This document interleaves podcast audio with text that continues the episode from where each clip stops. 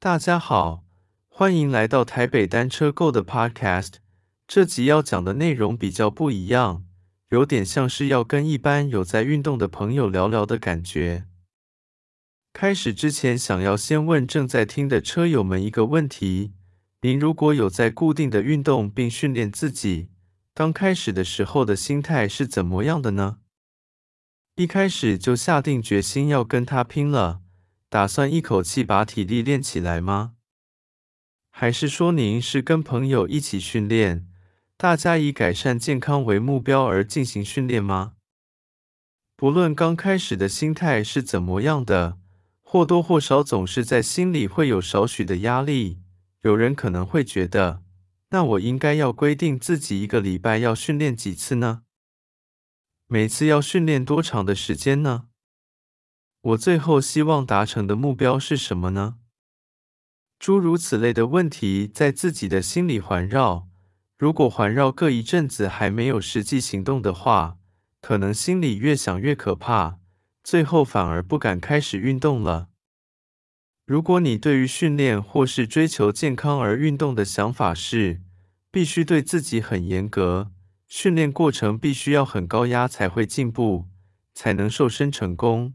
那么建议您不妨继续听下去本集 Podcast 的内容，听听看自行车圣经作者乔佛瑞的看法是什么吧。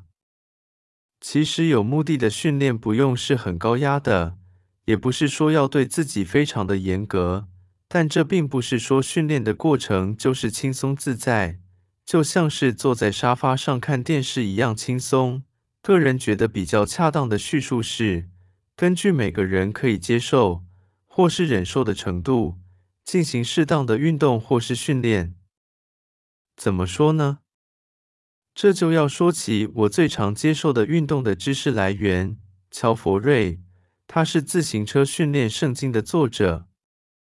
不过，其实他的著作不只是这一本书。在乔佛瑞著作的这么多本书里，有两句话让我相当的印象深刻。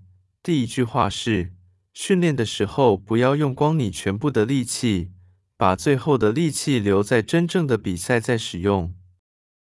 关于这句话，当你之前已经投入相当的心力训练或运动之后，可能你会碰到一个瓶颈。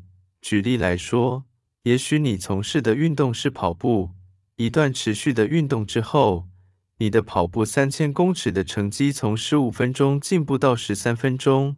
然而，随着时间一直过去，迟迟都无法突破到十二分钟以内。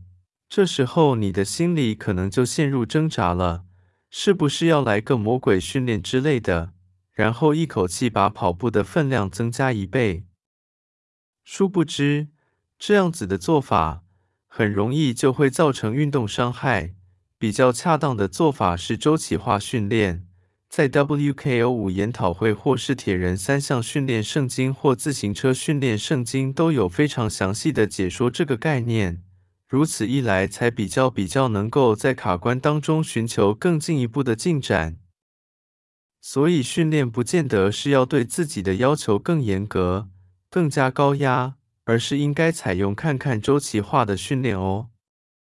乔佛瑞的第二句话让我印象深刻的就是：随着你持续不断的训练，你的 FTP 功率有可能越来越提升，然而你的心跳却不见得会有等比例的提升。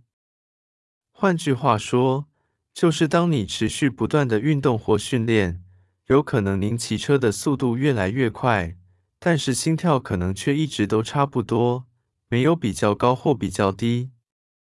举实际例子来说，假设今年您的 FTP 是两百，而你正在踩 Sweet Spot 甜蜜点课程，课程期间的心跳可能介于每分钟一百四十到一百五十跳之间。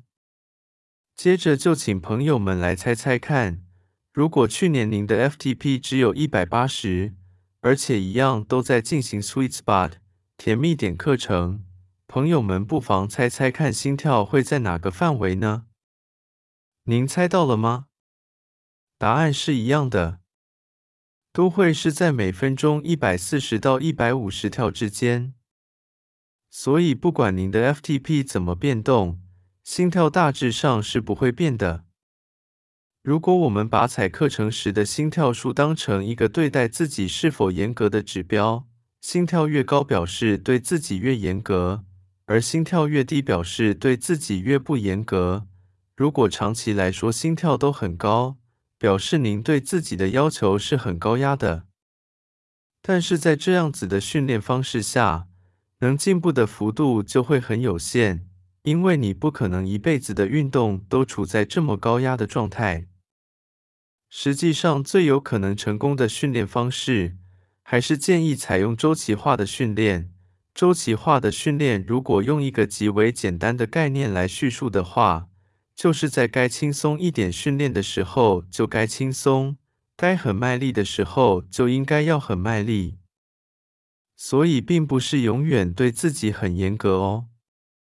如果想要了解更加详细的周期化训练的概念，在我们的 Podcast 都会持续推出一系列的 WKO 五软体教学，而 WKO 五整个运作的概念就是在讲周期化训练。想要让您的练车能够持续不断进步不卡关的话，就麻烦订阅我们频道咯。